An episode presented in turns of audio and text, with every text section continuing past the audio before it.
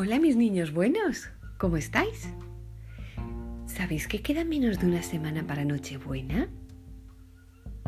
¿Cómo os estáis portando? ¿Muy bien? Sí, seguro que sí. ¿Estáis preparando vuestros corazones para recibir al niño Jesús? Venga, tenemos una semanita más para ser súper buenos, intentar ser generosos y ser obedientes. Este domingo es el último domingo de Adviento, así que no os olvidéis de encender las cuatro velitas. Esta semana os voy a contar la vida de un santo que vivió y fue amigo de Jesús. Su nombre es Lázaro. Lázaro vivía en Betania y tenía dos hermanas, María y Marta. Era muy buen amigo de Jesús y lo quería mucho. Siempre que Jesús iba a Jerusalén, se alojaba en casa de su amigo Lázaro, en Betania, que era como a las afueras. Jesús quería muchísimo a su amigo.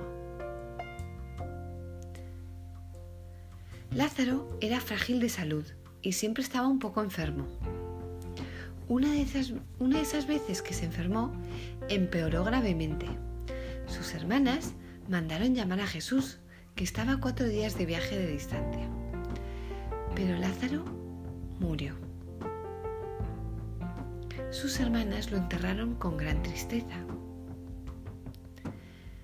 Cuatro días más tarde llegó Jesús a Betania y preguntó por Lázaro. Sus hermanas le dijeron que había muerto y había sido enterrado hace ya cuatro días. Jesús muy triste pidió que lo llevaran hasta la tumba. Al ver la tumba, se emocionó y lloró, de, tristeza por su amigo. Pero como Jesús es Dios, dijo, Lázaro, levanta y camina. Y Lázaro, el gran amigo de Jesús, resucitó. A pesar de llevar cuatro días enterrado, se levantó y caminó.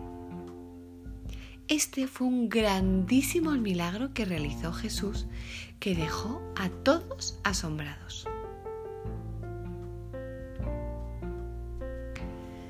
Después de la resurrección de Lázaro, la tradición cristiana dice que Lázaro fue perseguido por los judíos tras la crucifixión de Jesús, así que huyó a Chipre con sus hermanas. Allí fundó la primera comunidad cristiana de Chipre de la que terminó siendo obispo. Se dice que la mitra de obispo de Lázaro se la cosió la Virgen María. Lázaro finalmente murió de anciano después de una larga vida de enseñar a todo el que quisiera escucharle la vida de Jesús. ¿Qué os ha parecido la vida de Lázaro?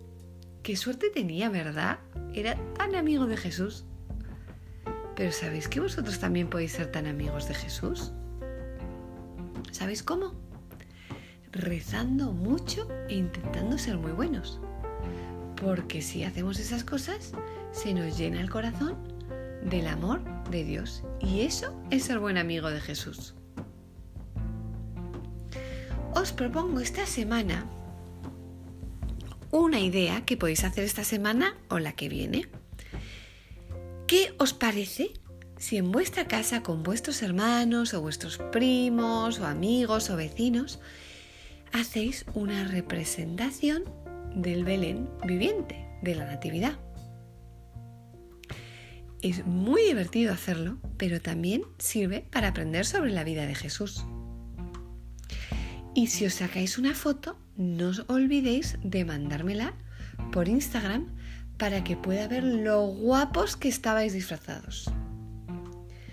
Os mando un abrazo enorme y nos vemos la semana que viene para festejar la Navidad.